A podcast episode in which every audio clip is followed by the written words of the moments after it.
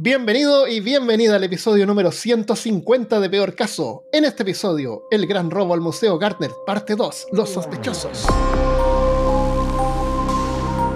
Hablándote de uno de los lugares más sospechosos de Alabama, soy Armando Loyola, tu anfitrión del único podcast que entretiene, educa y perturba al mismo tiempo. Junto a mí esta semana está Cristian Rosinque. Ahora pues, eh, somos eh, policías. Quiño. Y también tenemos a María P. Restrepo nuevamente. Hola, muchas gracias. Me tocó el episodio especial. Yes. Mira, doble- es porque es doble y más encima llegamos al episodio 150. Sí. Entramos al club Cinco, 150. Oh. Eso, qué bueno. Eh, felicitaciones para todos. Démonos una, un- unas palmaditas en los hombros, cada uno a sí mismo. Pues yo solamente estoy aquí de metida, pero igual. no, tampoco. Sí, pero yo Eh. he hecho 150 podcasts. 150, es que sí. Episodios viejos, ¿no? Pero ya van a llegar. ¿Cuántos llevan? ¿Cuántos van? Pero mira, la importante, la importante esto no es la cantidad, es la calidad. Así que, Ah, bueno, está Mm, bien. buen sí, punto. está bien. Pero siempre puede hacer como estamos haciendo ahora, que partimos el episodio en dos. Exacto. Pero no porque es corto, porque llevábamos una hora hablando. Así que eh, en el Mm. episodio anterior hablamos harto sobre arte. La mayor parte fue sobre el valor del arte, hablamos sobre algunos artistas.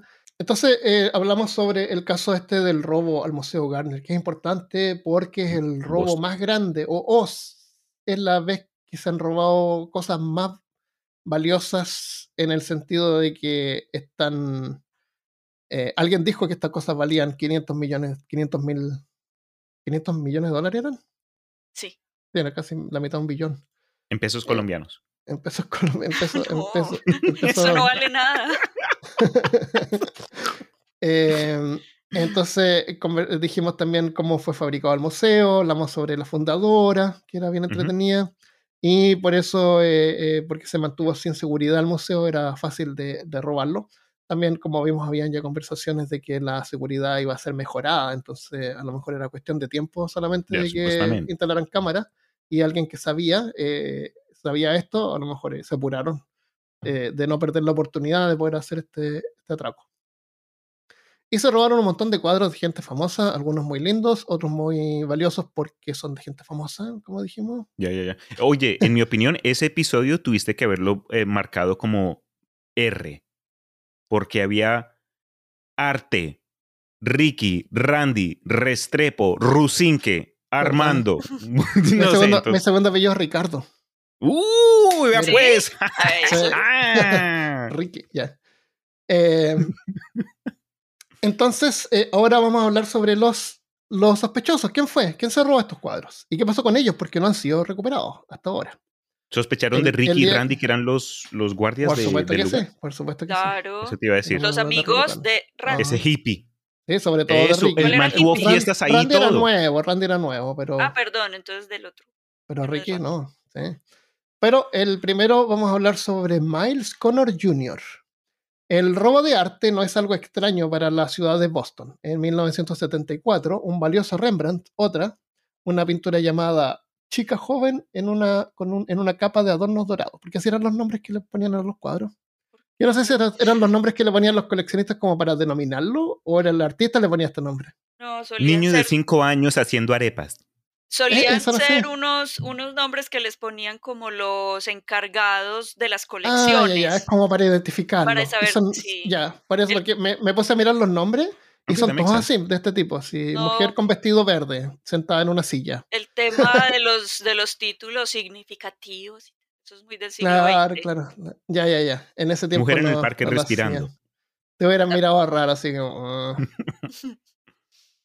Entonces, este cuadro de este otro Rembrandt había sido robado del Museo de Bellas Artes de Boston y afortunadamente fue recuperado con la ayuda justamente de un ladrón de arte, Miles Connor Jr., que ayudó a la policía desde su celda porque él estaba encarcelado en ese momento. Entonces, como si Ah. fuera una especie del, del día de, los, de las ovejas. No, el- Eh, The Silence of the of the Lambs. Lamb, claro. Ese. Ese. eh, que los ayudó desde la celda. Este, este ladrón de artista experto ayudó a la policía a encontrar esta obra de arte. Entonces, anteriormente Connor había robado cinco pinturas y junto a otros crímenes como distribución de cocaína, Lo, había, lo habían dejado en la cárcel. Era un tipo malo este. Eh, lo habían dejado en la cárcel. Entonces, ayudando a la policía a recuperar el valioso Rembrandt, probablemente habría reducido su sentencia. Pero no fue así porque los investigadores luego descubrieron que había sido el mismo Connor, que la mente maestra detrás del robo del Rembrandt. Todo eso lo había organizado él, desde su ¿Qué? celda, para reducir su sentencia. Él se robó el Rembrandt desde la cárcel. Así que para 1990, Tremendo. momento en que ocurrió el gran robo del Museo Garner, Miles Connor Jr. se convirtió en el primer sospechoso para el FBI. O sea, él se robó efectivamente arte, así que era sospechoso de este arte. Aparte Mm. de su especialización en el arte, Connor había cometido crímenes haciendo pasarse por policía. O sea, Ah, todo encajaba. sí, el modo superandi. Connor estaba en la cárcel al momento del gran robo, aunque como sabemos, eso no habría sido un impedimento. Cuando el FBI lo interrogó, Connor dijo que si hubiera sido yo, lo habrían sabido porque me habría robado el Titian, refiriéndose a una pieza de 1500 que, per- que permanece en el museo y es una de las pinturas más valiosas que existía en Boston en ese momento.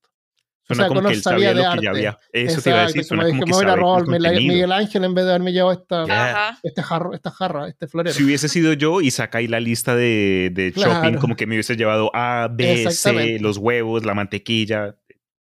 Claro.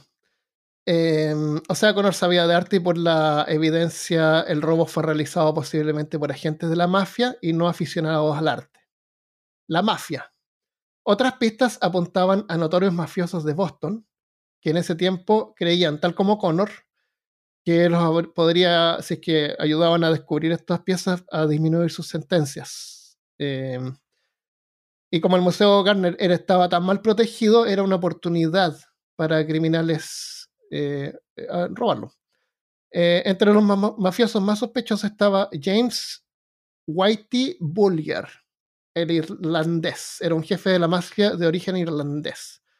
Eh, fue descartado después, así que se los voy a contar más o menos más corto de lo que tengo escrito acá para no hacerlo tan aburrido y confuso.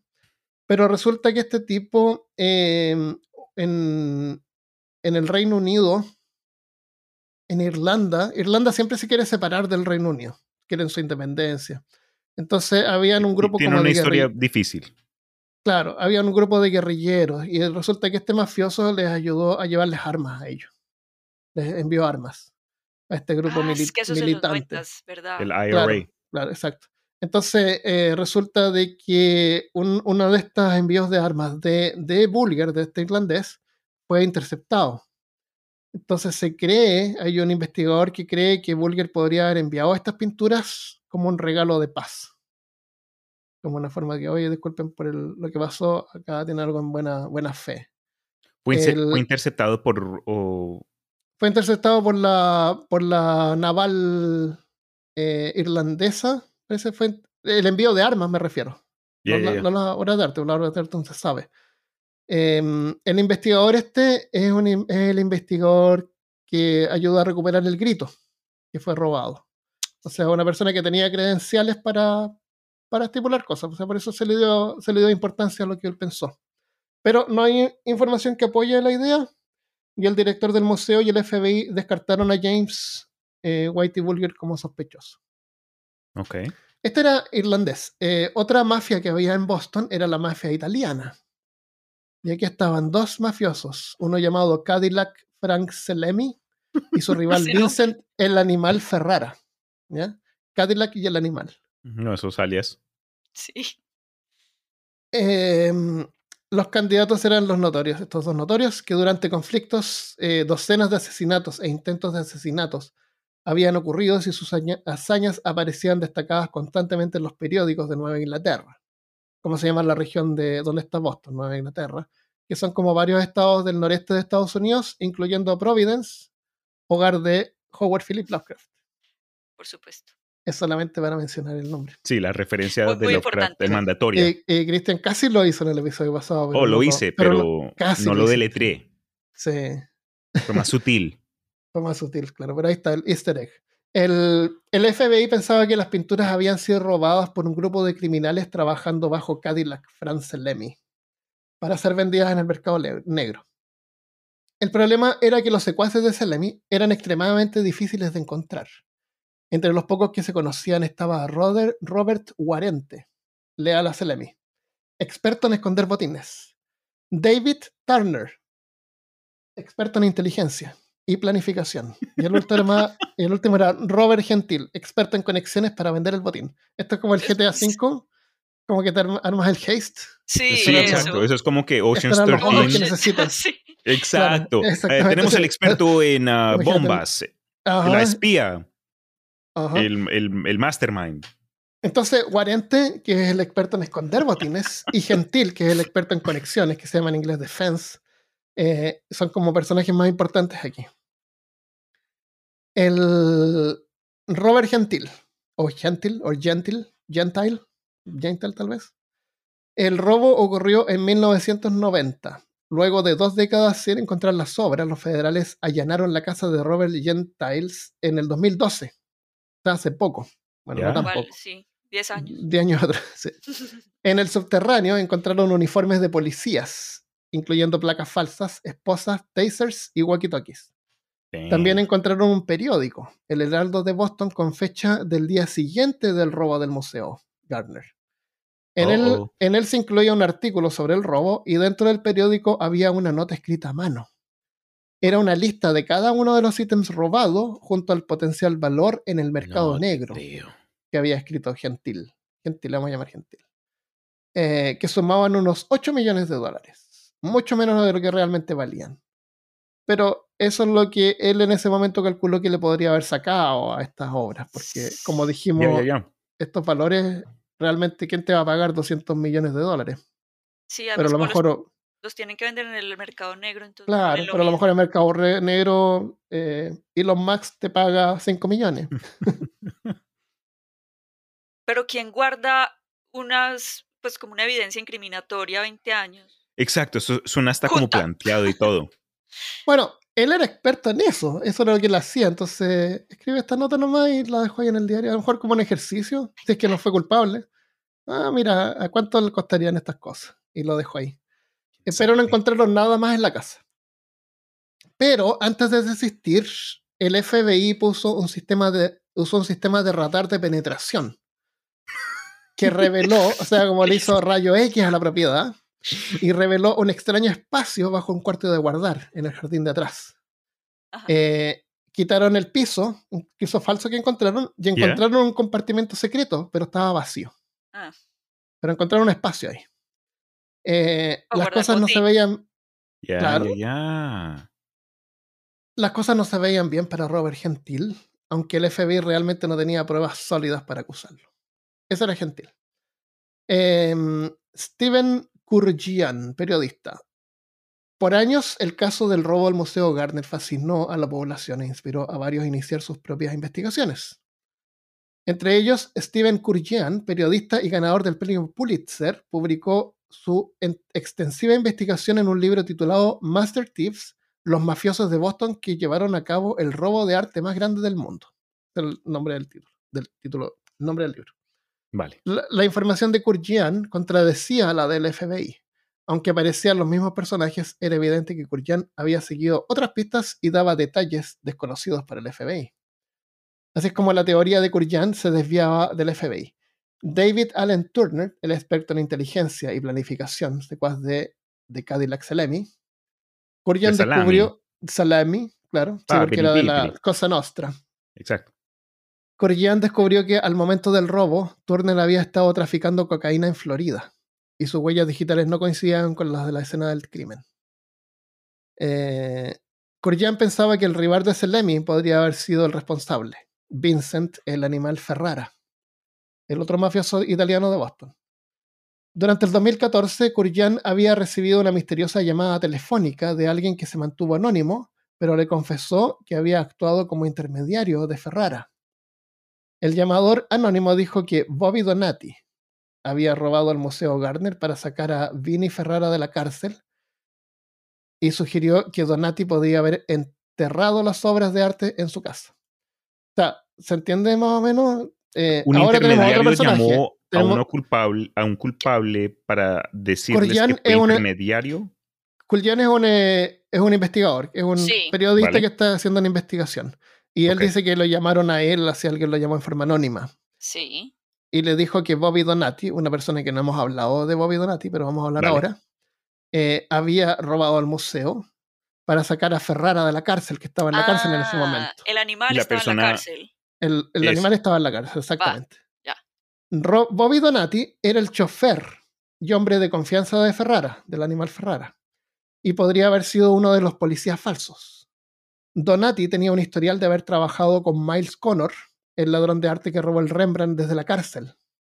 El primero que hablamos. Sí. Sí. Donati también era amigo cercano de Robert Guarente, el experto en esconder botines, y afiliado con Cadillac Selemi. O sea, Bobby Donati había estado fraternizando con el enemigo. Esto Sí. suena como conspiración. Sí.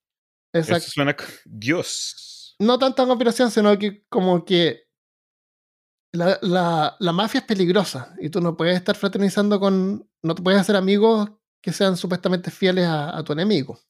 Sí. o sí. al enemigo de tu jefe, digamos.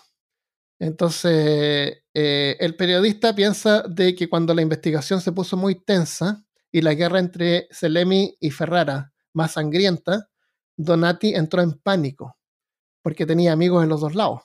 Entonces podría haber optado por esconder algunas de las piezas de arte en su casa o en la casa de su madre y haberle dado algunas a su amigo Robert Guarente para que él las guardara, esperando que el FBI no se fijara en él pero nunca lo sabremos porque Robert Donati fue brutalmente asesinado en la entrada de su casa en el 91. Fuck. La mafia lo mató. ¿Y cuándo, cuándo lo mataron? 91, en 1991. Eh, o sea, un año después del robo al museo. Si las teorías de Kurchan son verdad y aparecen más informadas que las del FBI, si Guarente tenía alguna de las piezas de arte, podría haberlas escondido en una granja que tenía en Maine y más tarde, cuando fue diagnosticado con cáncer, podría haberlas entregado a Robert Gentil el- para que las escondiera en su casa. Gentil Y era el que le escanearon la casa. Claro. Exacto, y tenía Y- esa, y los parte trajes bajo de- tierra. Y los trajes de policía. Aunque yo creo que todos los secuaces de la mafia tenían trajes de policía escondidos por ahí. Eh, secuaces. O sea, en algún momento es posible que las pinturas hubieran estado en el compartimiento secreto de Gentil. Sí. Entonces hay una conexión acá entre Guarente, que conocía a Gentil, y una entrevista que hizo Curillán a uno de los hijos mayores de Gentil. Eh, le- el, el hijo mayor de Gentil le contó que un día el patio de atrás se anegó y su padre se puso como loco. Se, se molestó, pero demasiado porque se le había negado el patio y le había entrado Negado, ¿cómo agua. así? Anegado, él se Sí. llenó de agua. Se Ah, inundó. como que se hundió. subió el Eso, agua. se inundió. Se, Vale. le- se inundó, claro. Y se inundó el cuarto de guardar, donde supuestamente no había nada, pero su padre se molestó demasiado porque se le entró agua al cuarto de guardar. Y aquí es donde yo te ¿Ves? digo que a lo mejor eh, ese fue el fin de la vida de las pinturas. A lo mejor se llenan de agua y se echaron a Ay, perder ahí. no. Fuck. O tal vez ahí fue cuando él las trató de sacar, y, pero no sé. Por eso te digo que a lo mejor ya no, Ya ni existan de ya no existen exactamente. Ok. Corjan cree que es posible que Gentil hubiera tenido las pinturas en su cobertizo y nunca lo confesó por vergüenza haber perdido las obras tan valiosas por una estúpida inundación. No, y tiene toda la razón. Imagínate, claro. Y mío. lo otro es que la mafia lo No. iba a matar rápidamente, te mataría la mafia. Y no va a decir así, Claro. sí, yo robé las cosas y sí, se me anegaron. se me No, mojó". trágame No, es que lo, ma- lo mata la mafia, lo matan los historiadores de Claro, arte, los curadores, todo el mundo. sí, exacto. Entonces hasta ahora vimos a Miles Connor, el que se robó el arte del el Rembrandt de, su casa, de, su- de la cárcel. Em, eh, eh, eh, mm, mm. Ah, entre el crimen organizado, que son quienes suelen cometer el eh, crimen de, de arte de este tipo, es porque lo usan como una especie de moneda. O sea, Sí, sí. como te decía NFTs. antes, veneran, Em- veneran el arte. Profundamente creen que es valioso. Más valioso que los billetes de papel. Ahora, los billetes de papel son también una fabricación humana. La única Claro. diferencia es que estamos todos de acuerdo en que tienen su- el valor que se dice que tienen. Eso, en cuánto valen. Exacto. Claro. Algo curioso es que la primera forma de moneda comenzó como moneda. Fue El papel como que billetes, eso fue una, un desarrollo que llegó mucho Moderno. después. Exacto. Pero la, la primera forma de currency fue, fueron... o Monedas. Por exacto. eso es papel ya. moneda. Claro. Ya. originalmente la gente andaba con cosas valiosas para hacer intercambios. Podían andar con un pedazo de oro o barritas de plata O sal. o sal, eh, pero podías hacer trueque, o sea, podías cambiar, eh, no sé, un- estos tres chanchos te los cambio por eh, ese NFT que tienes ahí. Es que, de hecho, eh, eso no, no, no es ni siquiera pues, solamente la mafia, los, los ricos también lo hacen muchos. Hay muchas, muchas obras de arte que, a las que el público no tiene acceso porque están metidas Ah, eh, claro. por allá como en un en una bodega de una persona con mucho dinero que lo que tienen es como como yo sé que esta obra vale eh, o esta obra de Rembrandt vale 500 millones de dólares entonces para no tener 500 millones de dólares que se pueden devaluar compro una obra que va a valer el equivalente siempre ¿sí? Es no- porque es que uno tener plata la- la- el dinero se devalúa De- ya. ¿Cómo se llama el dire- a Guillermo del Toro? ¿Han visto ustedes videos donde Guillermo del Toro muestra su casa? ¿Ya? Sí, sí. Es una cosa ¿Es un museo? increíble, es de otro planeta. Un Eso debe acá- ser como que una de las, ah, de las nuevas, ¿cómo se llaman? Eh, esas, las nuevas maravillas del mundo. Esa debe ser una de las modernas, por lo menos. El la casa de Guillermo del Toro, porque eso es que tiene de es todo una un poquito. Este libro- Este libro salió no hace más de tres meses. Ajá. Y es un libro eh, escrito, y bueno, producido por David Copperfield, Se David llama David. Copperfield's History of Magic. la historia de la magia. Eh, él tiene una bodega o tiene un lugar que es como también un museo con un montón de reliquias que la gente le ha mandado y ha coleccionado. What? Entonces, una persona eh, le, le- le dio la idea pues, de ir, organizar, limpiar estas cosas, tomarles buenas fotografías y producir este libro. Entonces, en este libro está como la historia de la magia, pero también hay un montón de, de fotografías increíbles de artefactos que él tiene guardados. Oh, tremendo. Es súper bueno. sí. Ya, Eh, severo. y, y también la historia detrás de cada uno de los artefactos. Hay, hay de todo, pues, están, tan explicados, bueno, no, no tan explicado, pero es como la historia de los, de los artistas, de los, de los magos. Ah, ya. Y Guillermo, Guillermo del Toro podría hacer algo así. Ya, sería Ay, chévere. sí. Eh, eso. Bueno, em, ¿dónde quedé? Ah, te dije que podías andar tú con un pedacito de oro o barritas de plata y pagar así. Te cortan un pedacito del oro de la plata y te la pesan en una, en una libra, en una pesa, por eso se llama una libra de, de plata. Una Ajá. libra de oro, lo pesan ahí y, y ahí, y si no le cortan un poquito más a tu moneda y las monedas de repente empiezan a quedar así como medias cuadradas. Porque no son monedas, sino que son como que el mismo pedazo de oro está como aplanado en una forma de una barrita, por ejemplo. I gotcha. O porque las monedas son hechas de plata. Entonces la gente de repente en vez de pagar eh, media moneda de plata, cortan la moneda en dos y te pasan la mitad de la moneda. Porque el valor no es la moneda en sí, sino que es la- el, el El material. Sí. Claro, el material es el que tiene el valor. Está, eso es que- está convenientemente hecho en forma de una moneda. Eso. Entonces, el inconveniente de andar con oro en el bolsillo, especialmente si has estado quitándole pedazos con un alicate, lo deja filoso, te hace hoyo en los pantalones y se te cae el oro en la plata. Sí. en, en Chile el dinero se le dice plata. No sé en otras Colombia también. partes Sí, plata, la plata. también. Porque es la plata, el metal. Em, en, eh, entonces, porque todos creíamos y nos pusimos de acuerdo que la plata es valiosa. Porque al final del día somos unos simios y la plata es una cosa brillante y escasa. sí. Mm, micos. Eso es. Creo que en Eh, Sudamérica le dicen plata. En Centroamérica creo que dinero o le usan otro término.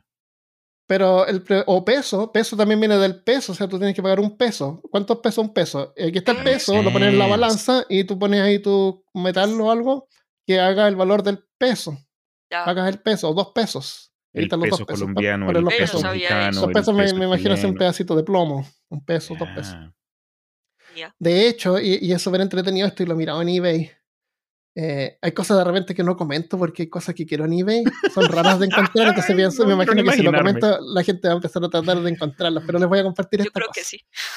Los mercaderes europeos antiguos o, eh, usaban unos pesos, pero estos pesos no eran unos cuadritos de plomo, sino que eran figuritas. eh, estaban hechos en figuritas como de animales.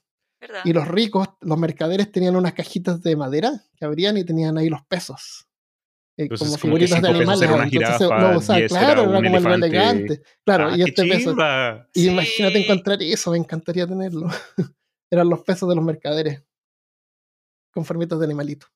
Ya, severo. Eh, eh, busquen en eBay, a ver si lo encuentran. no me acuerdo el nombre que tienen, pero tiene un nombre. Entonces, bueno, de ahí em, tú vas a un banco, dejas tu oro ahí y te dan un certificado que acredita que tienes ese oro ahí y tú le pasas, en vez de pasarle el oro a alguien, le pasas la nota y esa persona puede ir al banco con la nota y cambiarlo por el oro, ¿no es cierto? Así es como Sí. funcionan los billetes originalmente. Eh, pero luego la sociedad avanzó más y nos dimos cuenta de que no es necesario que los bancos tengan el oro ahí guardado.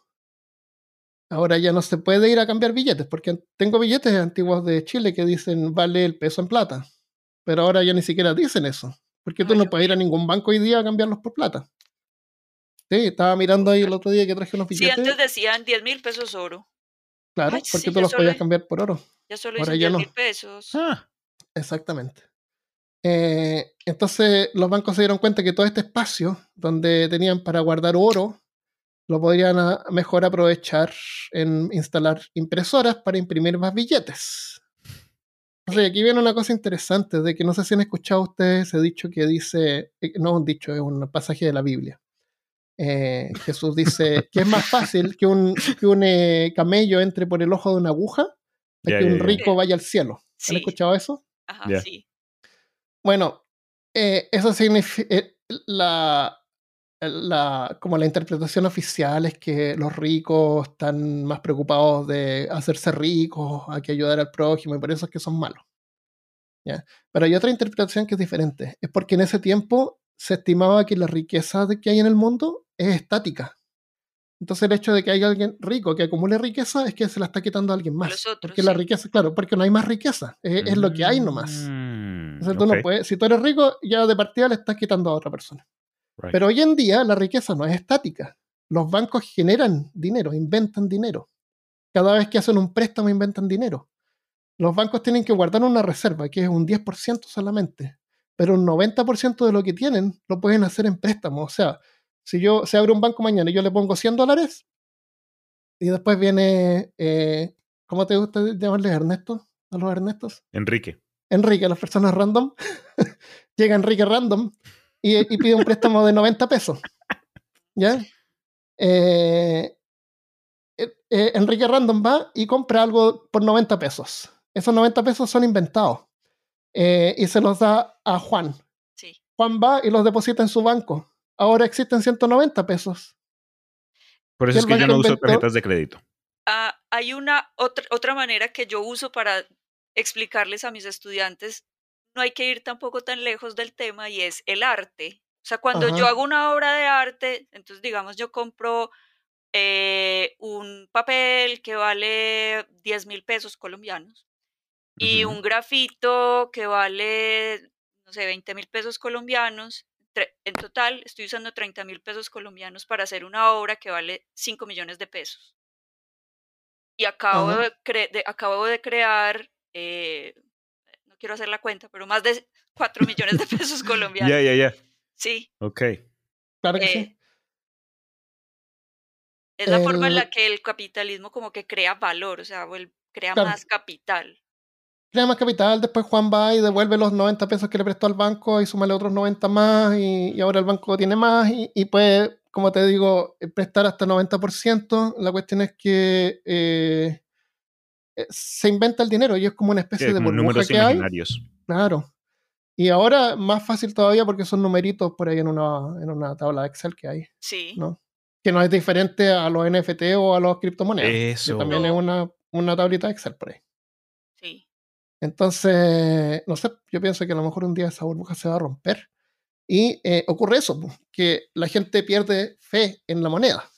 Y en Argentina, con los problemas que- económicos que han habido, de repente pasa, porque la gente entra en pánico y van al banco todos a sacar todo su dinero. Y el banco no tiene tanto dinero para dar, no tiene efectivo para darle a todos lo que tienen en su banco. Entonces, el gobierno lo que ha hecho es declarar eh, días festivos bancarios. Mágicamente hoy día es un día festivo bancario, así que el banco está cerrado. Y durante todo el Ah, mes, ya. claro. Y se llama Corralito, corralito financiero, algo así se llama. Corralito. Sí. Entonces no dejan a la gente que saque sus dineros, ¿me entiendes? Sí, sí, sí, sí. Entonces lo que pasa es que la gente como pierde valor al dinero, y, y yo siento que está como pasando en estos tiempos, es que la gente empieza a comprar o arte o metal directamente, empieza a coleccionar eh, oro. Claro, Mm, regresando al gold standard. Claro, exactamente. Pero el gobierno le interesa que la gente confíe en el valor del dinero, de los billetes.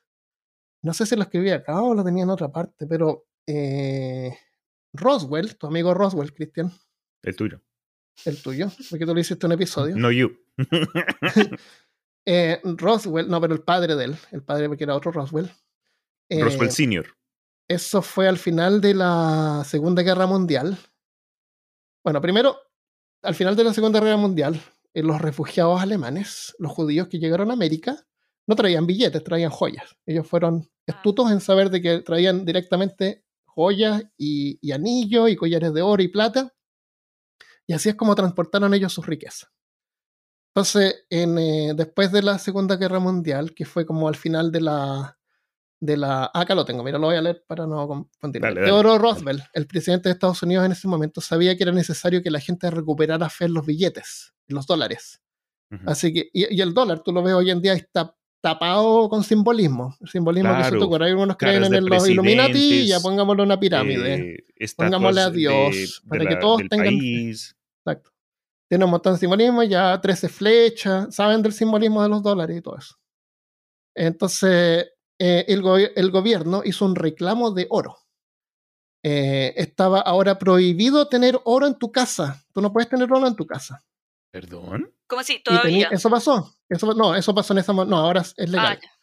Pero Ah, el gobierno en cualquier momento podría hacerlo ilegal. ¿Me entiendes? Ya. Esa es la moraleja de esta historia. Estaba prohibido en ese momento, después de la Segunda Guerra Mundial, tener oro en tu casa. Y tenías hasta una fecha para ir a un banco y cambiarlo por billetes, por cambiarlo por dólares. Hmm. Eh, lo- o venderlo y tener dólares. Los que no lo hicieron fueron brutalmente castigados con largas penas de cárcel eh, en la tierra del libre. Pero funcionó y la gente recuperó la fe en los dólares. Y hasta el día de hoy hay Pero grupos las malas. terroristas. ¿Mm? Pero a las malas. A las malas, sí, por fuerza, por la fuerza. Hasta el día de hoy hay grupos terroristas. Los grupos terroristas islámicos como ISIS, por ejemplo, que manejan estos Toyotas, que les encantan. A lo mejor no creen en nada de lo que creen en Occidente, pero usan dólares, porque creen en el valor que tiene el dólar. Y ellos lo usan y compran cosas con esos dólares. ¿entiendes? Wow. Eh, Es pero que- en cualquier... ¿Mm? Es que que un país, o sea, que la divisa de un país deje de ser creíble es como lo peor que le puede pasar. Es lo peor que puede pasar. sí, y, puede repetirse de nuevo. Tú pierdes, tú pierdes en, en el, en el dólar y te pones a comprar metales. Y el gobierno el día de mañana puede ir perfectamente y decirle, no, tú no puedes tener oro en tu casa. Es que creo que la la- moneda, eh, el billete de un país china. es como que Claro. es, es sinónimo a lo que significa eh, el país, como que es, Sí. es- una forma física de lo que representan los Vean, valores yo- de esta sociedad. Yo les cuento, eh, aquí en Colombia, por supuesto, hay muchísimos, muchísimos venezolanos.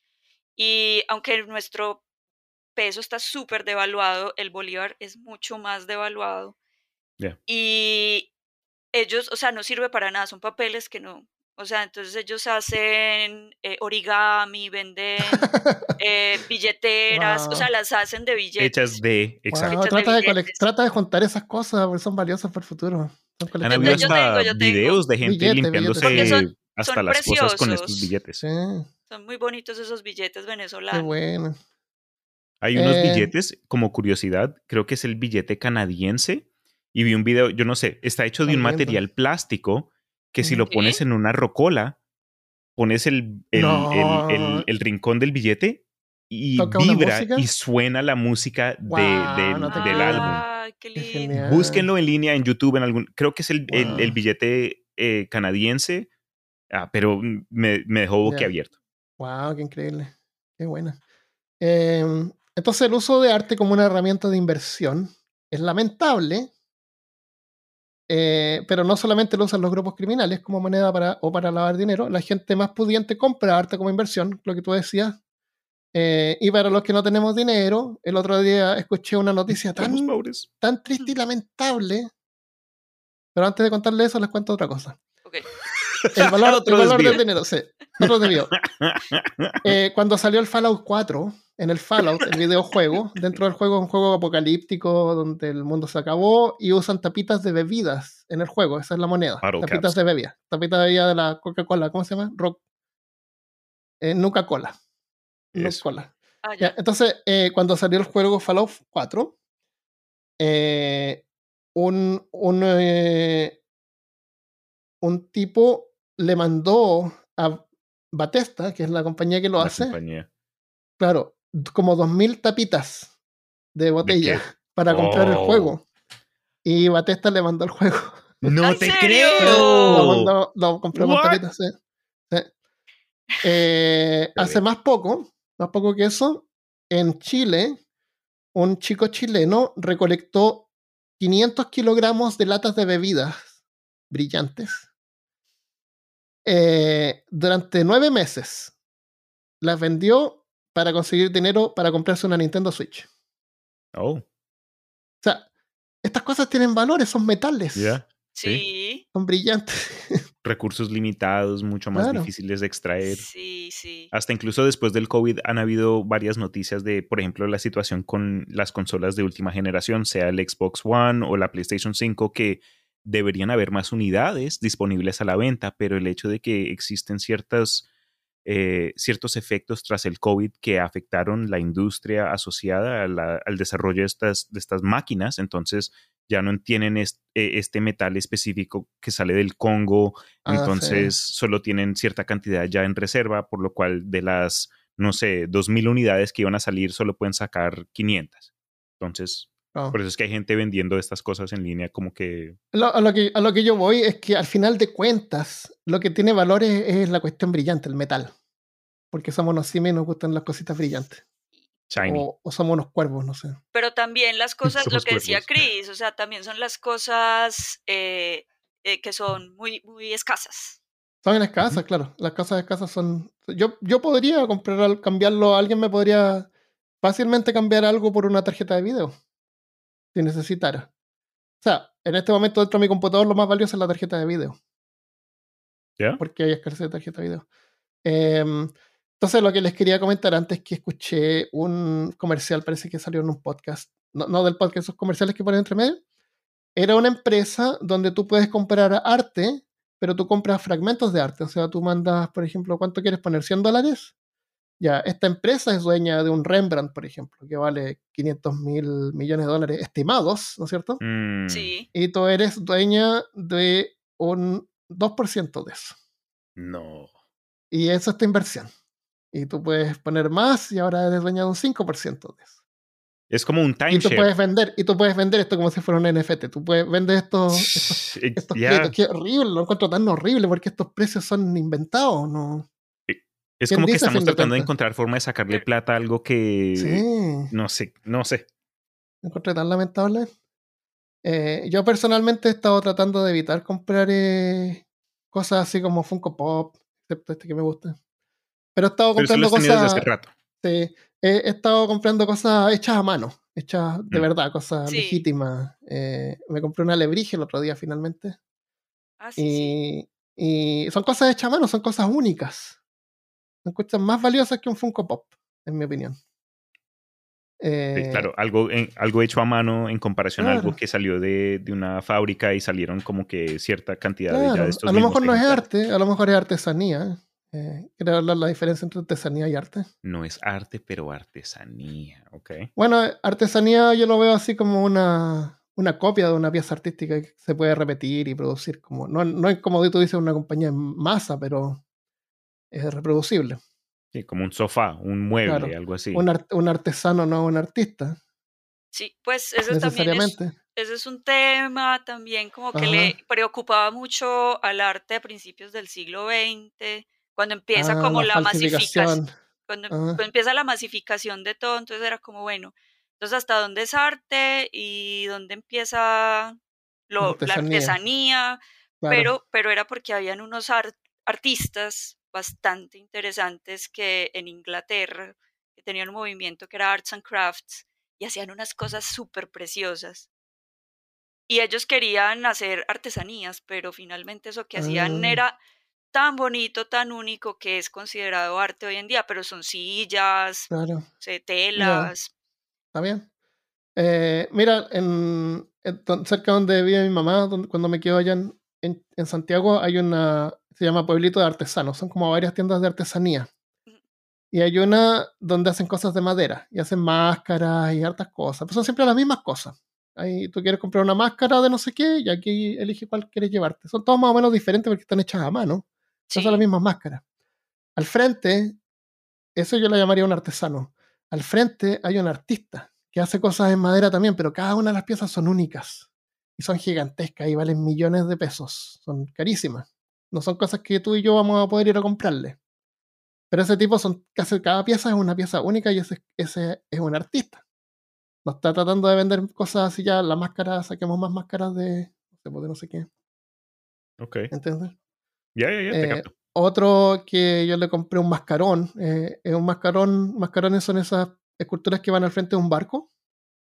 Eh, sí. Hay un escritor chileno que se llama Pablo Neruda que él coleccionaba estos mascarones reales, así los- las tremendas piezas. Entonces hay unas Sí, como que una sirena o chiquititas. algo así, Claro, una exacto. señora ahí con los brazos abiertos. Claro, entonces hay, un- hay unas artesanías que hacen que esculpen estas cosas de madera que son chiquititas, las reproducciones de, de estos mascarones, Ya. Que son como artesanos. Y hay otra que es, que es un nivel más bajo, que son impresiones hechas en yeso y están pintadas.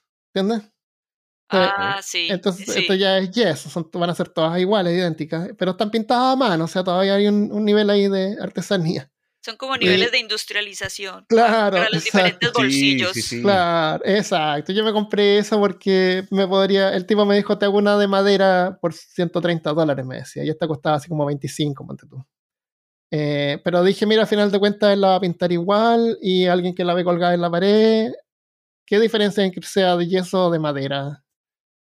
Y claro, el de madera habría tenido más valor, pero para mí, porque yo sé que es de madera. Pero al final ¿Y me llevé la de yeso. no? Me Ah, llevé la de yeso porque parece que el tipo no iba a alcanzar. Me iba como en tres días y me dijo, sí, igual a lo mejor la puedo hacer, pero dije, la voy a hacer en la rápida y, y valía como 130 dólares. Bueno, la cuestión es que me llevé la de, la de yeso, pero es interesante eso de ver así los niveles, como tú dices, de industrialización de, la, de las artesanías y del arte. Sí. Y el Eh, arte es, las obras de arte, pues, ahorita que lo, o no, o no lo decíamos ahora, pero que también dependen mucho, la originalidad es como de la firma. O sea, es como, esto es. También. único, pero es que esto lo tocó Rembrandt. ay, Entonces, y eso es eso es muy del siglo, pues como desde el, desde el Renacimiento para acá, se fue como volviendo una cosa pues como más, em, ¿Histórica?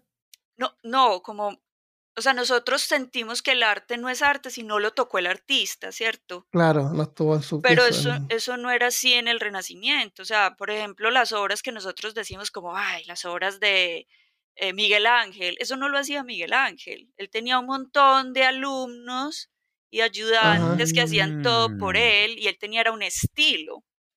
Y así Claro, era el claro. arte Ok. siempre, así fue para atrás siempre el arte. Miguel Ángel. Sí, y hoy, hoy en día también por todas las instalaciones grandes no está el artista ahí poniendo todas las cositas. son- No, es la que- idea, como hablamos en el episodio anterior, es la, la idea es del artista.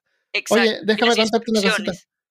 Eh, Tú eres familiar con Thomas Kincaid, es un artista americano que No si tú te imaginas, no imaginas una tarjeta de Navidad con una casita así, Ah, sí, sí, sí, ese ya sé típico es arte así como- Sí. Sí, ese tipo eh, industrializó el arte. eh, tiene, eh, hay un montón de gente que yo comparto la misma opinión, una opinión muy mala sobre él. Eh, la cuestión es que él hizo unas galerías, unas tiendas por todo el país. Habían tiendas de Kincaid que las a- eh, personas privadas tenían que comprar los derechos para poner la tienda y hubo un montón de timos, un montón de cosas. Pero la cuestión es que eh, tú cuando comprabas una de estas pinturas, que eran pinturas en reproducciones de, de las pinturas de él, eh, el tipo en la tienda les hacía como unos retoques con, con, con, eh, con pintura. pincel, sí, eso. Claro, le ponía así como un amarillito por ahí, una florcita por acá, así unos toquecillos. Cosa de que esa pintura ahora es única. Y, y eso le daba más valor a la, a la imagen, que es una, impres- una, una impresión de la, de la pintura original. Todavía Pero ahora, era- era ahora es más original. Todavía hacen eso. En Sí, China, claro. en China creo que hay un, una ciudad donde se dedican a, a fabricar arte en serie. Y, y yo tengo un cuadro que lo compré hace tiempo acá, se lo compré a mi señora, y es un, un cuadro bien grande donde salen unas, unas flores, estas girasoles. Ajá. Y yo pensé que estaba pintado a mano cuando lo miré en el lugar donde lo compré, que era una, una feria de las pulgas. Porque vi que tenía texturas. ¿Ya? Sí. Y lo compré, estaba súper barato, dije feria las pulgas, la gente no sabe lo que está vendiendo. Al final el que fue timado fui yo, porque resulta que, que, que si tú miras bien la, la, toda esta, esta textura que tiene la- el cuadro, Sí. es una textura que está hecha como en cartón. Como que cuando tú compras algo que tiene una textura, no sé, po, por ejemplo, esto tiene una textura y está ya, como, ya. está como Sí. un relieve. Está pintado encima, está pintado a mano, pero encima de una textura. O sea, todo el Canva tiene la textura hecha del, del cuadro que sería el original. Me imagino las flores y todo eso. Sí. Las, las texturas así de los trazos de la, de la paleta, porque está hecho como con óleo. Sí, sí, sí. Pero está pintado encima, ¿me entiendes? Entonces lo- los trazos no corresponden a las texturas. Ah, entiendo. Porque el tipo lo, lo pintó a la rápida y, sacó- y tiene que hacer 10 al día, así que lo pintó a la rápida y si tú lo miras muy de cerca, así como que la textura no coincide. Es falso, no fue, fue pintado a mano, pero no fue pintado con un óleo, ¿me entiendes? Sí, sí, Ya. sí. Y, y ese tipo de arte hacen en China. Arte, igual es bonito el cuadro. y ahí está. Pero está hecho una mezcla. Pero te sentiste timado. Bueno, mm, pagué lo que valía. Eh, como dicen, uno siempre paga lo que Ah, se lleva lo que pagó. Sí. Ahí está el cuadro, el cuadro falso. Eh, bueno, estábamos hablando sobre el, el robo al museo. Wow, un montón. Dios. Ya. Entonces, bueno, lo que estábamos hablando al final que nos desviamos era que cosas tienen valor y al final el arte tiene valor porque es único, porque no- es irrepetible. Es como lo más único que tú puedes comprar en una pieza de arte. No va a haber otra igual. Ah, Por medios normales. Hmm.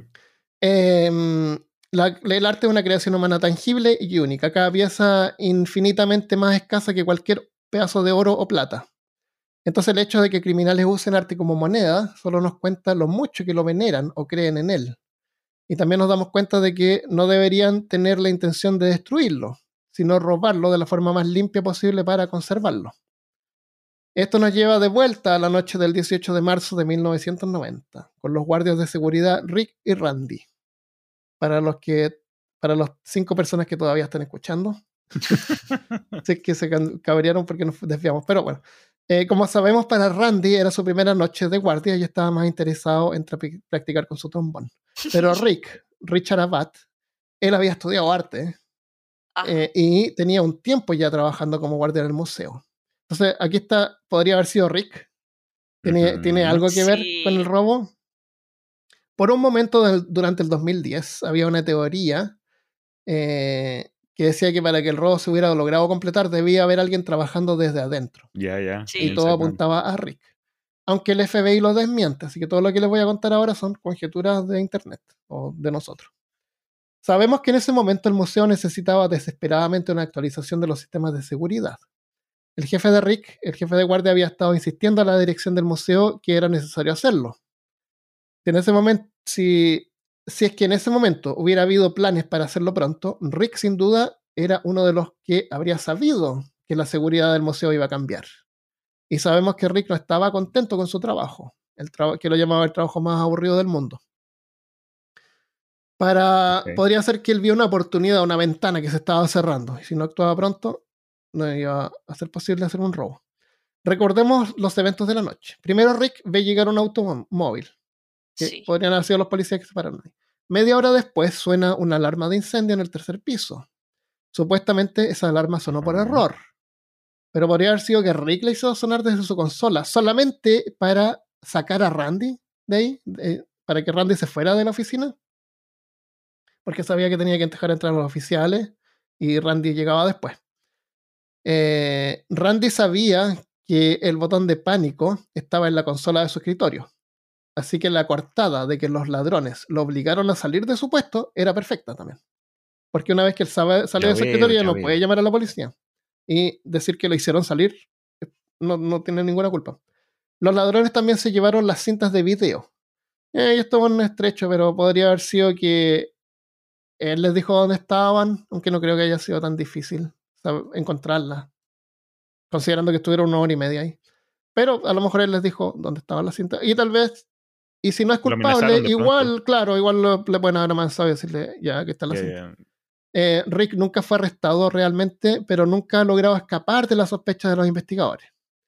Rick pudo haberle contado cosas sobre la seguridad del lugar eh, donde trabajaba o la gente equivocada, porque recuerda que él tocaba y se emborrachaba y podría haber hablado sobre el lugar donde, donde trabajaba y a ver a lo mejor alguien lo escuchó diciendo de que la seguridad era, mala. Pues si es que hasta hizo fiestas. Seguro, claro. Varias veces dejaba entrar amigos a la garita de seguridad con quienes se emborrachaban. Y como, claro, hizo la fiesta. Exacto. 20 minutos antes de dejar entrar a los policías, hay un registro de que él abrió y cerró la puerta de entrada. Él dice que es protocolo para asegurar que la puerta funcione. Pero si es que había alguna señal en la puerta, imagínate una lucecita roja que se prende o verde, podría haber sido como una señal para los ladrones que estaban esperando en ah, el automóvil, así como ya, ahora estamos listos para eh, paso 2. Ya, ya Randy está fuera de la garita. Por último, una de las pinturas robadas, el Manet, y esto no te, lo, no te puedo decir que lo verifique 100%, podría ser mentira, pero uno de los recuentos que, encontré es que el Manet fue descolgada de un cuarto donde no hay registros de movimiento durante el tiempo en que los ladrones estuvieron dentro del museo. Solo registros de, de Rick mientras él hacía su ronda. Los únicos registros que existen fue cuando Rick andaba rondando.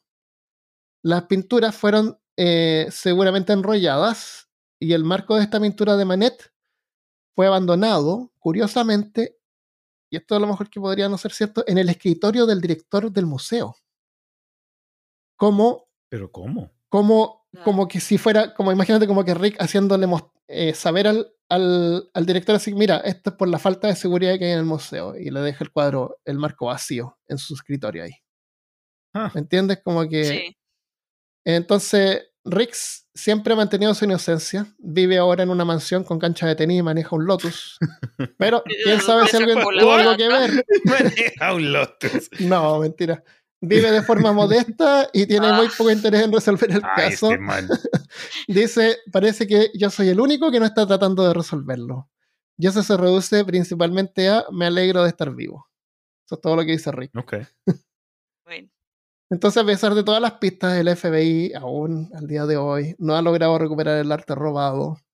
Y nadie sabe, ni nadie ha confirmado si, haber visto siquiera alguna de las 13 pinturas robadas. El Museo Gardner ofrece una recompensa de 10 millones de dólares a cualquiera que eh, recupere las piezas o entregue información para poder localizarlas. ¿Cuánto? 10 millones de dólares. ¿Por cada una o en total? En total. en total. Ah, o ayudar a encontrarlas. Claro. ¿Por qué si las piezas tenían, estaban evaluadas en 500 millones de dólares? ¿Por qué no ofrecen 500 millones de dólares? Sí, súbanle. No tenían 500 millones de dólares, tenían 500 millones de dólares en pinturas. Claro. Por eso. Recompensa tres chanchitos.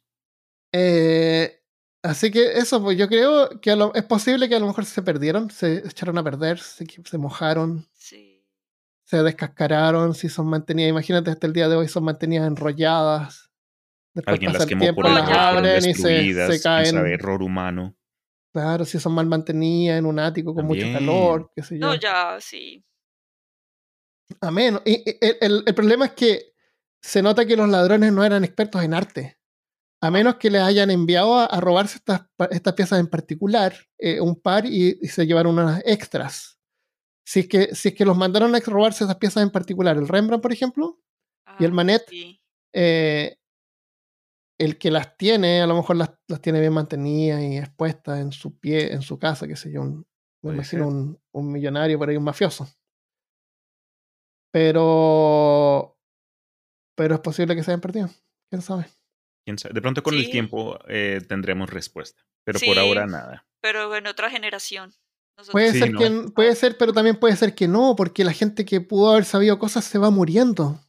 No, pero no que sepamos, sino que aparezcan por allá en una casa dentro de 60 años. En un closet, la mamá de alguien o algún familiar encuentra en el ático estas pinturas. Alguien haciendo aseo encuentra un ático y, y las llevan, las donan a una, a una de estas cosas, tiendas de cosas usadas y alguien las compra. Es, yo ese es el sueño de todos los que estudian artes. ¿Cierto? Sí, ¿no? Como si- Encontrarse con- con algo ahí. Encontrarse algo por allá como en una tienda de usados. un- Este y- fue el diente de Picasso. Hay un- hay un hay una leyenda de que aquí en Medellín alguien se consiguió, se encontró un dibujo de Picasso así. Ah, una Como- leyenda. Pero sí, yo no creo, era un profesor de la Universidad de Antioquia. Yo, "Bre, ¿qué tal? Pues ya lo habría Sí. vendido, ya no sería profesor en esta universidad. Y hay otros que han encontrado pinturas porque estos artistas pintaban y pintaban harto, entonces a lo mejor las pintaban cosas encima o, o las daban a otros estudiantes para que las usaran en el Canvas y han Mm. encontrado pinturas detrás de pinturas. Sí, sí, sí. Imagínate. Sobre todo antes, pues que era más costoso y más difícil. Sí, materiales nuevamente, el precio de papel o el, eh, que llegara a tu parte del mundo. Exacto. Bueno, para, para ir cerrando, yo les comparto mi opinión personal. Es que yo, aunque aprecio el arte infinitamente, entiendo de que algunas personas pueden encontrar este arte clásico eh, fome o que no les llama la atención. Aburrido. Pero si me transporto en el momento en que fueron hechos, en 1800, antes que existía la fotografía, puedo entender y puedo ver cómo la gente se impresionaba y apreciaba ese arte Claro. de forma diferente de como lo apreciamos ahora sí, claro. tiene, porque fue otro momento. Entonces el valor que tiene ahora es diferente en Sí. el art- sobre el arte clásico. sí. Yo, digamos que lo que entiendo es la necesidad como de darle un valor tan alto monetario a esas obras que se, que se han vuelto como tan insignes de la humanidad. O sea, es un Vermeer es un Vermeer, o un Rembrandt es un Rembrandt. Entonces, como que nosotros lo que hacemos es traducir eso a dinero, Sí, Mm, lo dinero. como, como un valor simbólico a dinero. Bueno, entiendo por qué valían tanto esas obras, pero realmente lo que hicieron fue un daño. Sí. En, en, en asignarles un valor monetario, dices tú. O sea, más que el valor monetario, lo que hicieron fue un daño, o sea, dañaron las obras, dejaron esos Ah, en el caso de los ladrones, sí. Eso, estos, horrible, estos, estos, sí. Totalmente de acuerdo. ¿Y, y Cristian quiere decir algo? o está- no, pues la verdad es que todo lo que se puede decir ya se ha dicho. Sí. Es eh, una tragedia lo que ocurrió con respecto a las obras, especialmente ahí a punto de navaja, sac- sacándolo. Ay, qué del- horrible, me imagino escena. Dios. Oye, eh, lo otro es que cuando se roban obras de arte, como en este caso, producen estas historias, como estos episodios de podcast, donde nos dan la oportunidad para explorar. Para, para, hay, hay muchos que están escuchando que, ¿Dónde que a lo mejor tú en aprendieron. Boston, Armando? No, no, me refiero a que muchos que están escuchando aprendieron un poco más de arte de lo que sabían antes. Y a lo mejor van a poder ver el arte con otros ojos ahora. O sea, Bueno, nos Armando, ayuda a crecer. ¿y tú, ¿y tú, cuál es tu teoría? ¿Quién se robó esas obras? Yo creo que las obras fueron enviadas a robarse algunas en particular, tal vez por alguien que tenía mucho dinero, no sé si la mafia. Eh, y los ladrones no eran expertos. Eh, no creo que haya sido Rick. Eh, yo creo que pudieron haber sido esos como tres, esos que era como el, el, que el experto en esconder cosas, de la gente de, mm, del, ¿cómo se llamaba? El, el animal Ferrara. Podría ser. O quién sabe. La- el problema es que el- la seguridad del museo era tan mala que no hay pistas prácticamente. Sí, no, menos Ah, que mediocre. Como yo les conté, grabé este episodio con Christopher. Lo grabamos medio rápido, quedó incompleto.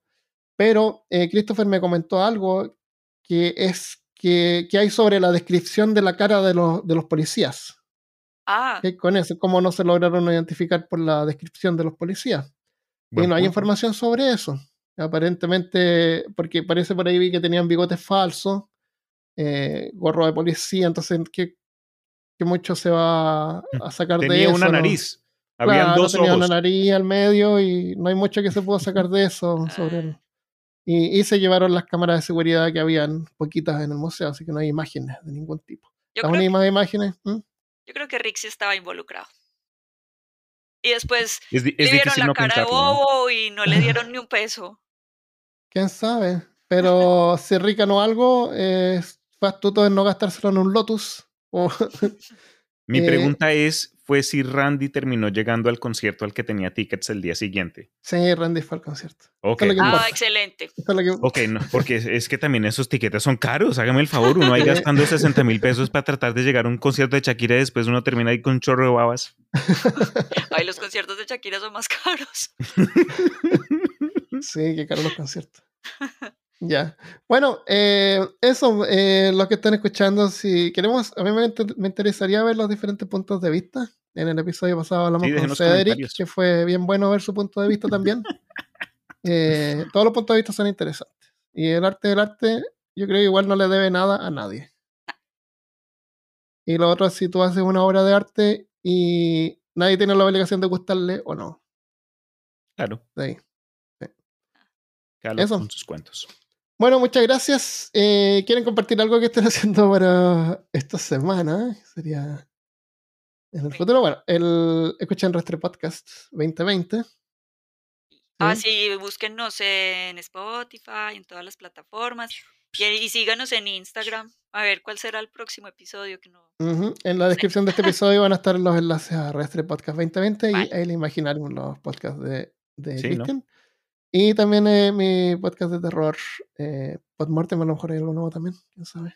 Armando Y participen, ¿no? Si les gusta el contenido, déjenos un mensaje, un comentario. Si les gusta, si no les, les gustó también, ¿no? Ahí podemos claro. iniciar algún tipo de conversación, sea el canal que les guste, sea el podcast que les guste. Sí. Wow, que hablamos un montón de cosas. Nunca parece Palabras. que había hablado Lenguaje. me- mezcla de diferentes Idiomas. temas, de- que, que al final todo decanta en lo mismo, Sí. Sí. en las cosas brillantes y escasas. No, alcanzamos a desviarnos un tris, pero creo que hasta añadió un poco al, al producto final. En, en sí, a- terminé aprendiendo un montón y ahora sé si tengo algún tipo de Sí. pregunta relacionada al arte. Eso no, voy- te confieso. El, voy a el- tema del robo era un marco. ¿Viste lo que niña. Sí, muy bien. Ya, nos vamos. Muchas gracias. Bueno, chicos, Listo. un placer. Estuvo muy chévere. Hasta Adiós. la próxima. Vale. Ya. Chao.